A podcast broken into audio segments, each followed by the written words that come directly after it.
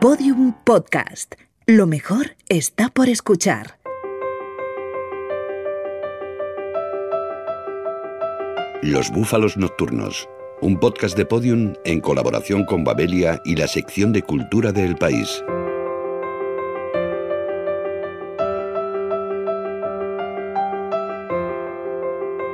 Nos entra la imperiosa necesidad del viaje, el deseo urgente de cambiar de horizonte, de descansar los ojos sobre terrenos inexplorados por nuestra cotidiana existencia. Navegamos hasta las islas del Pacífico que Gilles Dimond d'Urville y Robert Louis Stevenson visitaron a mediados del siglo XIX y cuyas vivencias allí recoge la editorial Círculo de Tiza en el volumen Polinesia, Paraíso Encontrado.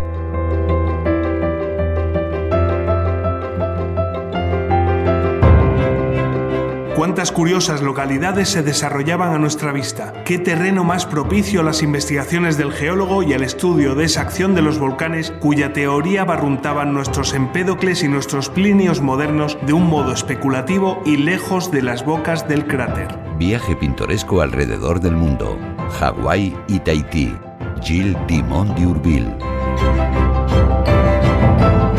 Lo que quisimos hacer es algo que era muy novedoso, que yo creo que no se ha hecho nunca, que era cruzar dos miradas sobre un mismo espacio en más o menos el mismo tiempo. Y a partir de ahí, todos nuestros libros son en realidad dos libros y por eso lo llamamos cruce de caminos. También porque es verdad esto que dicen de que cada cual habla de la feria según le va en ella, entonces el mismo espacio tiene distintas aproximaciones.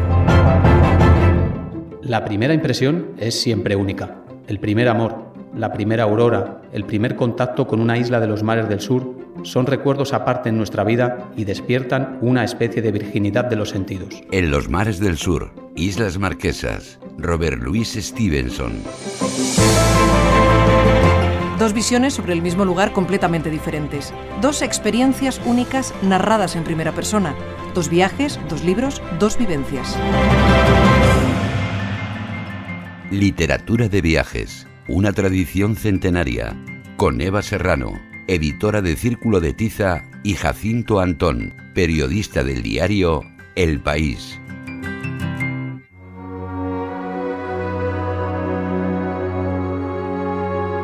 En un mundo donde prácticamente no quedan territorios inexplorados, donde las distancias se han vuelto tan cortas que en 80 días se podrían dar varias vueltas al planeta, parece que la literatura de viajes está condenada a la desaparición, o cuanto menos a un lugar residual. Jacinto Antón, periodista del diario El País, cree que la crisis de este tipo de libros hunde sus raíces en la masificación del turismo. La literatura de viajes experimenta un momento de declive, provocado no tanto por la falta de calidad de los autores, ni la falta de interés de los lectores, sino por ese fenómeno del turismo masivo, ¿no? de que de repente parece que todo el mundo esté viajando, todo el mundo está hablando de viajes, todo el mundo está llevando sus cuadernos de viajes y se ha producido como una saturación de información sobre los viajes, ¿no? Y yo creo que eso ha ahogado un poco la voz de los viajeros más literarios.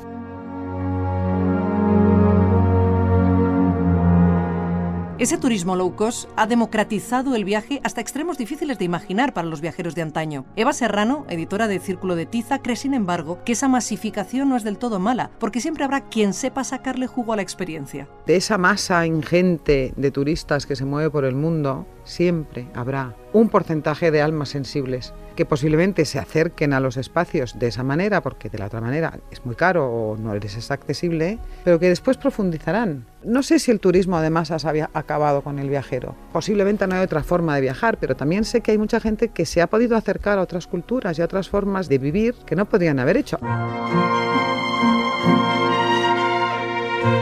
Los libros de viajes existen desde que el hombre empezó a plasmar sobre un papiro, una tabla o una hoja de papel historias y vivencias. Aunque lo cierto es que lo que conocemos como literatura de viajes tiene su origen en tiempos más recientes, probablemente a partir de los siglos XIV y XV, cuando comienzan las expediciones europeas hacia tierras asiáticas. Jacinto Antón, no obstante, la acota aún más. Podríamos decir que nace con la Odisea, ¿no?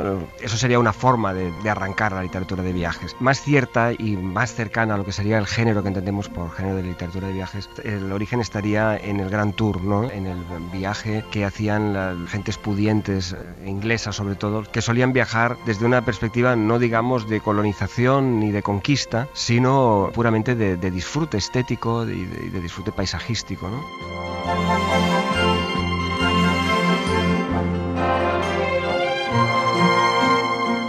La editorial Círculo de Tiza recupera en su colección Cruce de Caminos algunos de estos relatos de ilustres viajeros, con la particularidad de que reúnen en un solo volumen a dos autores diferentes que ofrecen perspectivas contrapuestas de un mismo viaje. Nos encontramos con circunstancias como el de Darwin y Melville, que viajan con una diferencia de creo cinco años a las Galápagos, y donde Darwin con su mirada de científico ve maravillas y un montón de posibilidades por descubrir. Melville, que ya era un ballenero muy desgastado por la vida, pues solamente ve monstruos. En realidad están viendo el mismo espacio, pero este cruce de formas de acercarse a los sitios y a los relatos nos pareció muy interesante.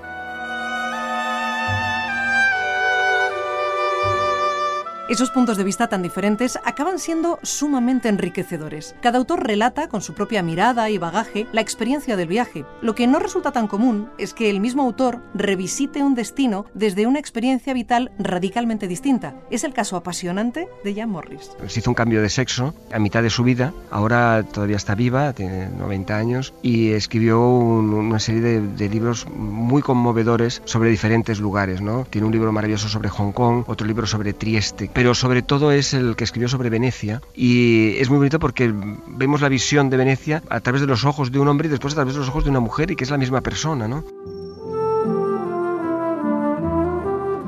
Quizá la edad de oro de la literatura de viajes sea el siglo XIX, cuando los modernos medios de locomoción comienzan a extenderse por el planeta y las últimas fronteras empiezan a ser exploradas. Es en esa época cuando Robert Louis Stevenson llega a la Polinesia y descubre todo un mundo nuevo. Stevenson cuando llega a las Marquesas es un hombre enfermo, todavía capacitado para sorprenderse, pero ya no es una sorpresa pura, es una sorpresa ya pasada por la reflexión. Obviamente se fascina por esa naturaleza espectacular, pero a la vez se duele porque cree que está asistiendo al fin de un paraíso. Es un viaje completo porque te explica el entorno, las costumbres de los habitantes, la transformación de esos habitantes y se debate en esta duda entre si el, progreso estaría por encima de las leyes naturales. Con pocos años de diferencia, el marino francés Gilles Dimond d'Urville llega también a las islas del centro y sur del Pacífico. Sin embargo, su perspectiva resulta completamente diferente. Tiene otra mirada. Él viaja 50 años antes. La forma en la que él se aproxima a este lugar completamente ignoto y prácticamente desconocido, porque solamente 50 años antes habían llegado viajeros ingleses, es una mirada de asombro por la pura naturaleza todavía no ha tenido el tiempo de ver los efectos devastadores de lo que implicaba el colonialismo. ¿no? El romanticismo de las grandes expediciones, la excitación por conocer rincones inexplorados de nuestro mundo se fue perdiendo a lo largo del siglo XX a medida que el ser humano colonizaba hasta los rincones más inhóspitos. Pero aún así hubo escritores que buscaron nuevas experiencias en tierras lejanas, como las que narra el británico Lawrence Osborne en su libro El turista desnudo. El autor viaja hacia el este buscando el último viaje, la última frontera del viaje. En un mundo en el que todo se parece, vamos a buscar alguna experiencia auténtica que quede todavía en el día de hoy. Quiere ir a Papúa Nueva Guinea, que sería el lugar más extremo donde todavía se pueden vivir grandes experiencias eh, vivenciales, ¿no? Y entonces en el camino hacia allí pues va pasando por sitios que están desgastados por el viaje y hace el chequeo de esa destrucción y cuando llega a su destino se encuentra con que ya hay gente que lo ha hecho. Todo libro de viajes implica dos trayectos, el físico, que se produce sobre el terreno y que describe las impresiones sobre lo visitado, y el interior, el que nos descubre cómo influye ese periplo en el autor, cómo termina cambiándole de forma inexorable. Sobre todo en estos viajes que tardaban meses, ¿no? que uno sale de un puerto como por ejemplo Gautier, él sale de Marsella siendo un señor francés y cuando llega a Constantinopla, después de haber pasado por Grecia, por Malta, pues llega siendo otro señor. Claro, su experiencia tú la vas viendo cómo se va modificando y cómo va modificándose su propio concepto de sí mismo, que es una de las grandes ventajas que tiene el viaje. El viaje transforma al viajero. Es una catarsis, un catalizador, una aventura de la que se sabe cómo se parte, pero nunca cómo se regresa. El viaje verdadero es el viaje del que no vuelves como te fuiste. De hecho, tampoco regresas al lugar de partida. El lugar de partida también ha cambiado. Igual que viajes a donde viajes, el lugar va cambiando también. Cambias tú, cambia el punto de partida, cambia el punto de llegada. Todo está en perpetuo cambio y el verdadero viajero es el que sabe de esa mutación y de esa futilidad de las cosas y de la propia vida. Jacinto Antón cree que, por desgracia, la literatura de viajes atraviesa por un mal momento en España, con pocos autores lanzados a esas aventuras y editoriales cada vez más remisas a publicarlas. Las editoriales ahora mm, han reducido mucho lo que es eh, la publicación de este tipo de libros y se está viviendo una, crisis. Yo animaría tanto a las editoriales como a los autores a que sigan publicando libros de viajes porque hay un público, hay unos lectores que estamos deseosos de leer este tipo de literatura. Hace falta mucho ese ojo clínico, ese ojo especializado, ese ojo sentimental y conmovedor que tiene el, el viajero literario para devolvernos los viajes en su esencia pura. ¿no? Círculo de Tiza es una de las pocas editoriales que apuesta por el género, aunque el mimo y cuidado de sus lanzamientos les impide publicar al ritmo que desearían. Hacemos un trabajo enorme de documentación. Primero hay que encontrar las traducciones que se adapten. En este caso, por ejemplo, hemos respetado una traducción muy, muy, muy antigua porque nos hacía gracia respetar la forma original del francés antiguo. Lo mismo nos pasa con las imágenes. Todas las imágenes que se acompañan en nuestros libros son imágenes de ese momento. Hay un proceso complejo, por eso solamente podemos hacer de este tipo de libros de viajes dos al año.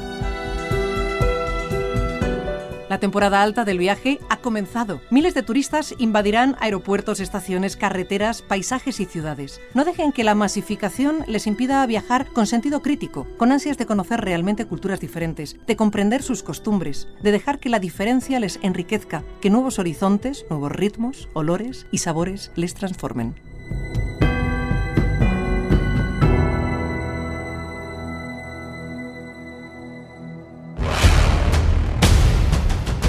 Stevenson.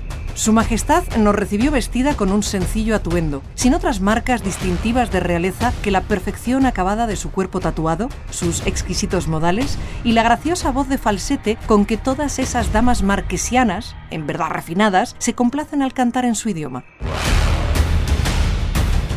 Cinco notas sobre Aretha Franklin, con Fernando Navarro, periodista del País y M80.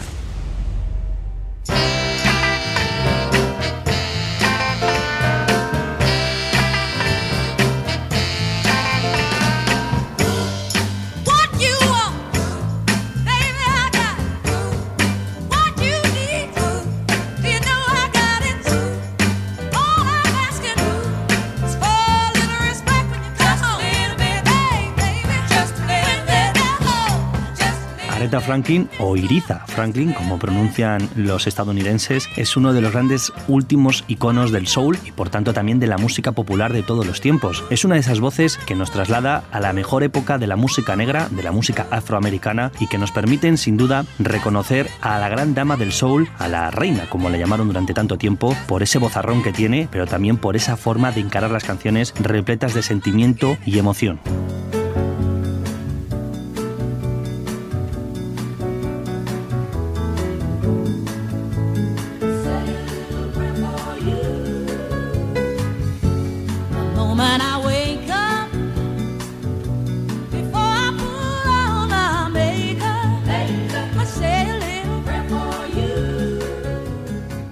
Del soul ha anunciado que se retira de los escenarios y eso supone sin duda una triste noticia.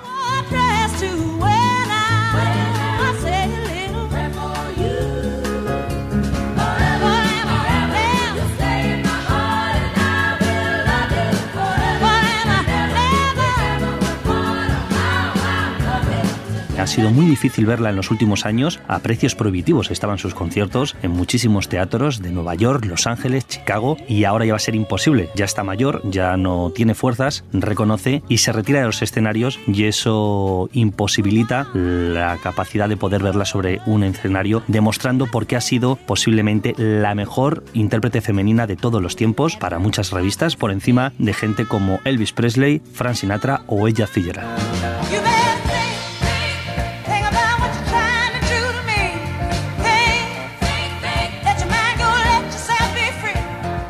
Aretha Franklin no solamente es una grandísima voz, dulce, visceral, emocionalmente perfecta, sino que supone también un género en sí mismo, el género del soul. El soul, ese sonido que salió de las iglesias, ella que viene de educación religiosa, muy religiosa, que tuvo que pelearse con su familia, sobre todo con su protector padre, para salir del gospel y dedicarse a la música profana, a la música de la calle, a ese sonido urbano que ella representó también y que lideró en los años 60 a través de sus grandísimos discos y de sus trabajos en el sello Stax y en el sello Atlantic, en esa sociedad que formaron ambos y donde Aretha Franklin se erigió como la reina del soul, pero sobre todo como una voz que también dio banda sonora a los derechos civiles de los afroamericanos a través de canciones como Respect, donde pedía el respeto y donde ella conseguía llegar al corazón de toda una comunidad que luchaba en su cruzada por conseguir una vida mejor.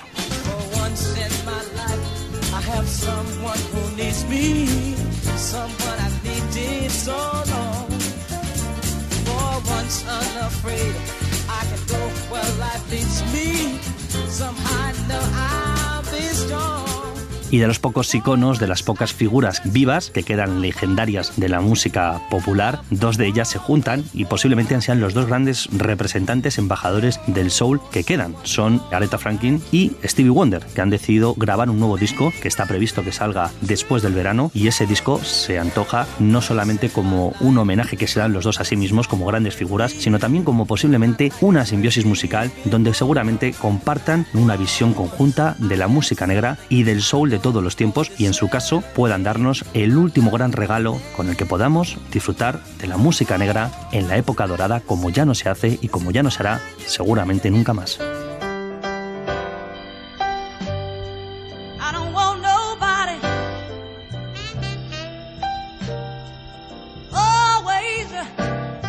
La última vez que pudimos ver a Aretha Franklin sobre un escenario fue en el homenaje que le dio la Casa Blanca a otra grandísima cantante, a la compositora Carol King, y ahí, de forma sorpresiva, salió Aretha Franklin con su abrigo de bisón y se puso a cantar. Nadie se esperaba que tuviese tanta fuerza, se quitó el abrigo de bisón y acabó levantando a todo el público de la ceremonia y emocionando al presidente Barack Obama. Es Aretha Franklin, sin duda, una de esas voces legendarias todavía que atraviesan y va a ser una pena y una tristeza no poder verla más en un escenario y no tener la oportunidad de ilusionar con verla en algún momento cantar en directo, pero por lo menos nos quedan sus canciones y sobre todo sus discos.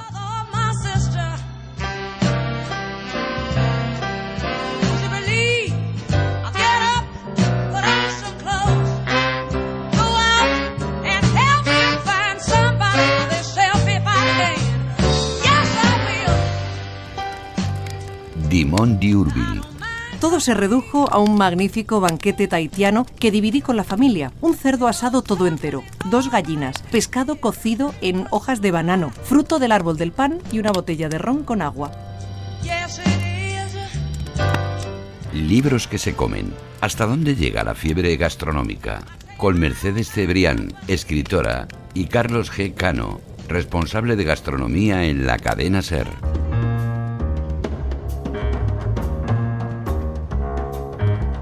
Hablar de comida es hablar de todo de clase social, de mm, historia cultural de un continente, de religión, ¿no? de, tradiciones alimenticias o gastronómicas, bueno, de modas también. Entonces, eh, a través de la comida realmente se puede hablar de todo. Si me dijeran solo puedes escribir de comida, pensaría, bueno, porque en realidad yo me las voy a apañar para escribir de mil cosas más con la excusa de la comida. De hecho, para mí, la definición de gastronomía que está en el diccionario de la Real Academia no me acaba de gustar porque normalmente se refiere a grandes comilonas, a una cosa relacionada con la cocina, para mí la gastronomía es todo lo que tiene que ver entre el comportamiento de los humanos en relación a la comida.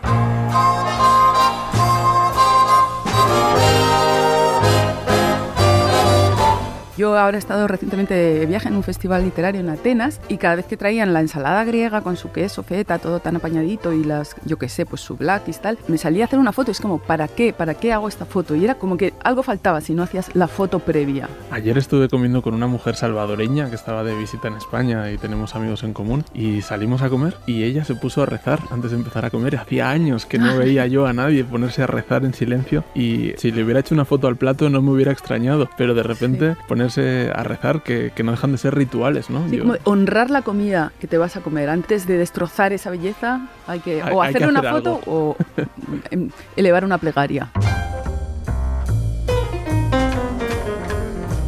Cualquier novelista para poder describir un personaje o una situación es muy corriente que recurra a lo que come, a lo que compra, a con quién se sienta en la mesa, qué tics tiene, si reza o si hace una mm. foto, ¿no? De hecho, en el Quijote, el primer párrafo del Quijote describe lo que normalmente come ese hidalgo de un lugar de la Mancha de cuyo nombre no quiere acordarse. Quizá en la literatura ha faltado más aspectos relacionados con la comida, más descripciones o más excusas como para hablar del ser humano a través de la comida, por el hecho de que era algo como considerado femenino, ¿no? El ámbito de lo doméstico, la cocina, etcétera. Sí que hay muchos banquetes literarios, esos hay un montón, pero como más de a lo mejor de la preparación, usar la preparación de un plato como una metáfora de algo.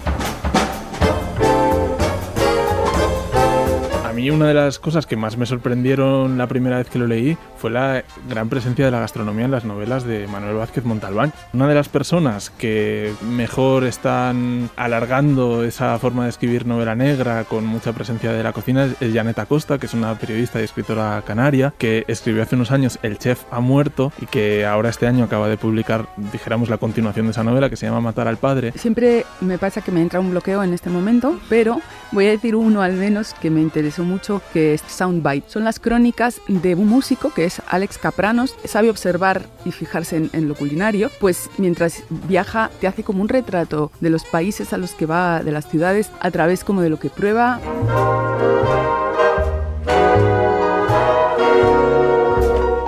Está claro que hay un interés reciente en España que ha crecido mucho, sobre todo por los programas de televisión, y que eso se ha traducido en un boom editorial. Y de alguna manera todo lo que rodeaba a eso también se ha ido beneficiando. Hay algo de burbuja, aunque seguramente partíamos de un nivel inferior al que nos merecíamos, y entonces nos quedaremos probablemente en un, algo intermedio. Mi impresión quizá es porque como en España la comida se da por hecha que sea buena, pues para el mundo angloamericano es como más una especie de, descubrimiento, entonces ha venido a través de ellos. Parece que ha surgido de países donde se come mal.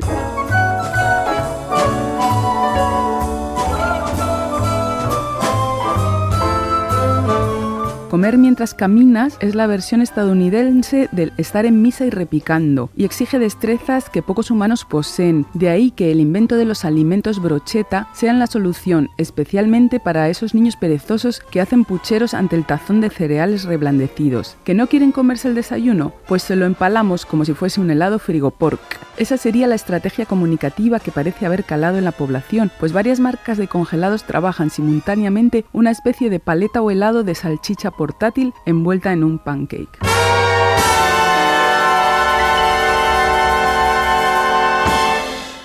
Dimon Diurbil en la parte oriental de la isla hay otra aldea, la de Afagiaitú, situada en una posición deliciosa. Posee un colegio para los alumnos de los misioneros. En él los imbuyen en la lectura, la escritura, los elementos de las artes y de las ciencias, la historia, la geografía, la astronomía y las matemáticas. Viaje con nosotros al interior de biblioterapia, accediendo. Paciente, Javier Reverte escritor y viajero, accediendo al cuestionario. ¿Qué libro le ha cambiado la vida? Por ejemplo, la Odisea de, de Homero cambió absolutamente mi forma de ver la vida y el mundo. ¿Cuál le hubiera gustado escribir? Seguramente Macbeth. Bueno, es la tragedia perfecta. ¿Cuál es su lugar favorito para leer? Leo en cualquier sitio, leo en el tren, leo en la cama, leo en el campo sentado. ¿Y el más extraño? Bueno, leo también en el baño. la arena es enemiga del libro. Es una enemiga del ser humano, sobre todo cuando está llena de niños y vienen corriendo y te ponen perdido de tierra. ¿A quién le ha pedido que le dedique un libro? Nunca he pedido un libro dedicado. Bueno, sí, una vez, cuando era muy jovencillo, Alberti, y me hizo un dibujo y una, pero luego el hombre era tan extraño, digamos que era un poco antipático que tengo ahí el libro y no lo miro mucho. ¿Se fía de las contraportadas? No, porque en general las escribimos nosotros y las escribimos a favor. ¿Recuerda un momento triste leyendo? Pues con un escritor que admiro mucho y no puedo leerle más que una vez cada tres años porque me, quedo hecho polvo. Es el sudafricano, este Scotche. Es un tío tan triste, es muy buen escritor, pero es un tipo que te deja hecho polvo. ¿Cuál es la última lectura que le ha hecho reír? Pues algunos editoriales de los periódicos. Fin del cuestionario. Señor Reverte, usted que ha viajado tanto, ¿me recomienda un viaje a la sede de Google o a lo mejor a la de Apple, quizá a la de Microsoft?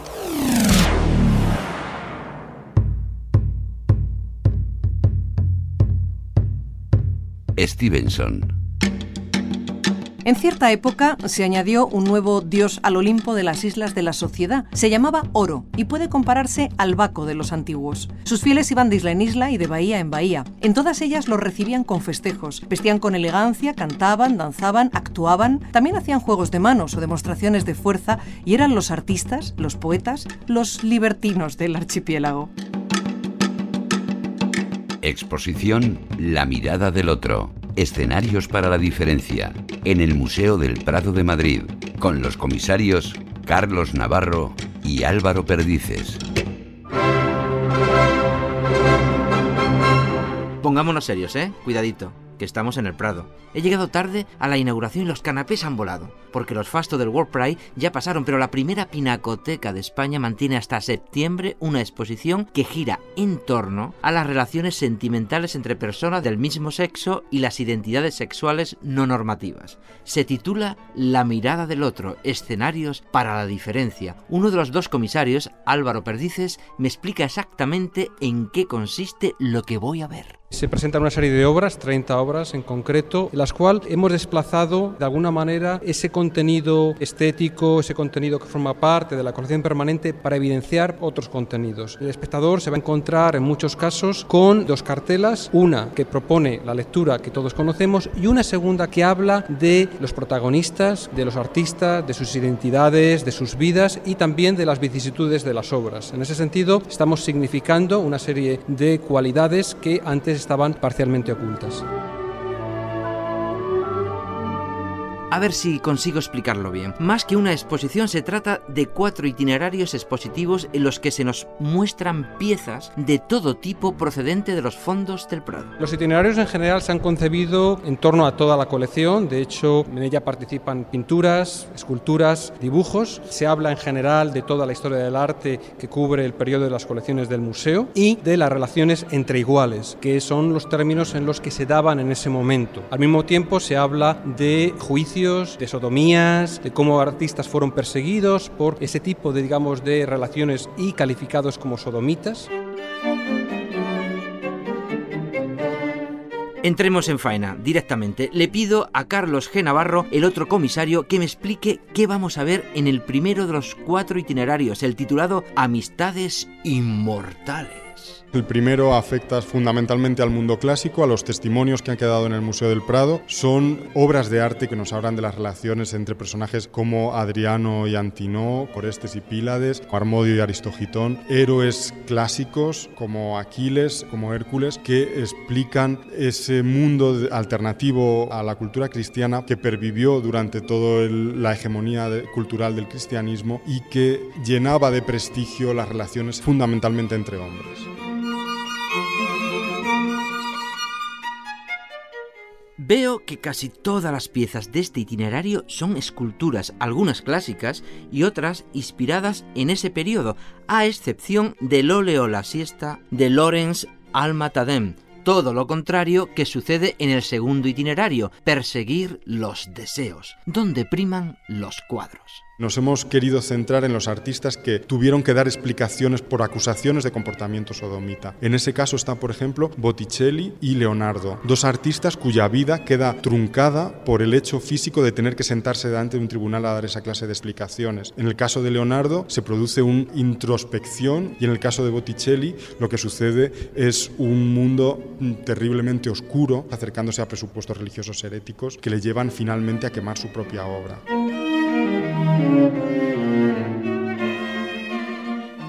Pero además de Botticelli y Leonardo, que ya por sí solos justifican la visita, podemos ver también obras de otros artistas. Cellini o Caravaggio que se encontraron en la misma posición y a diferencia de estos se encontraron con una biografía posterior contada, incluso en el caso de Caravaggio, por el que había sido uno de sus acusadores, por Baglione, que se traduce en una leyenda negra absolutamente implacable sobre cada uno de estos artistas. Es una leyenda que deforma la realidad de los hechos y cuenta unas biografías a veces francamente deformadas para subrayar precisamente ese malditismo. No solo hubo pintores y escultores que sufrieron esa persecución, a veces las proscritas fueron las propias obras que en ocasiones corrieron grave peligro. Por ejemplo, en el caso de las pinturas de, de, de Guido Reni, lo que encontramos son precisamente pinturas que sufren un desprestigio tremendo. Es el caso de Hipomenes y Atalanta, una de las obras más prestigiosas de la colección real, que fue mandada a esconder por Carlos III precisamente por el protagonismo del desnudo masculino, un desnudo francamente afeminado, que salvándose en el último momento de la hoguera, terminó en la casa del Rebeque y finalmente se convirtió en un modelo para los que estudiaban arte. Vamos al tercer itinerario, el titulado Engañosas apariencias. Veo que hay obras de Rivera y Rubens, pero ¿de qué trata este recorrido? Habla de identidades alternativas, de personajes como las Barbudas, la eh, Madrena Ventura o Brígida del Río, habla de Hermafrodito, o de travestis históricos como Aquiles, Hércules o Bertumno, personajes que tienen que recurrir al travestismo en algún momento de su vida y que han quedado inmortalizados en el Museo del Prado haciéndolo. El último de los cuatro itinerarios lleva por título Amar como los dioses. Esto sí que es divino. Aquí se muestran tres piezas de Rubens y otras dos anónimas que curiosamente no sufrieron peligro de ser destruidas pese a su temática. Se refiere a la utilización de imágenes de amor entre iguales, de amor homosexual, en espacios de prestigio. Nos resulta paradójico cómo en tiempos en los que se perseguía la sodomía por los tribunales civiles y religiosos, encontramos que los palacios de reyes, de príncipes y de cardenales de la Iglesia estaban ampliamente decorados con escenas de amor entre hombres o de amor entre mujeres y que eran perfectamente tolerados en esos lugares de privilegio donde los dioses podían amar a quien eligieran. Y esto no son solo itinerarios, de aquí para allá, no, no, no, no. También hay obras muy singulares y poco conocidas. La primera es El Cid, de Rosa Bonheur, una artista lesbiana a la que le fascinaban los animales. Acudía a las ferias a observarlos y tuvo que solicitar a las autoridades un permiso de travestismo, puesto que era una prenda reservada por ley a los hombres. La segunda pieza es nada más y nada menos que un dibujo de Francisco de Goya. Se titula El maricón de la tía Gila. Es un dibujo en el cual Goya capitaliza con M mayúscula la palabra maricón. Es eh, una de las poquísimas obras donde aparece este tipo de terminología. Pertenece al álbum C, en el cual él cartografía a todos esos personajes que no aparecen en las pinturas de corte, pero que forman parte de esa otra sociedad. En ese sentido, Goya no escribe desde un tono homófobo, sino desde un tono de significación de todos esos personajes que aparentemente son invisibles. Pues ya lo saben, ahora que la resaca del World Pride ha pasado, ¿qué tal si recuperan el tono con esta muestra? No se arrepentirán.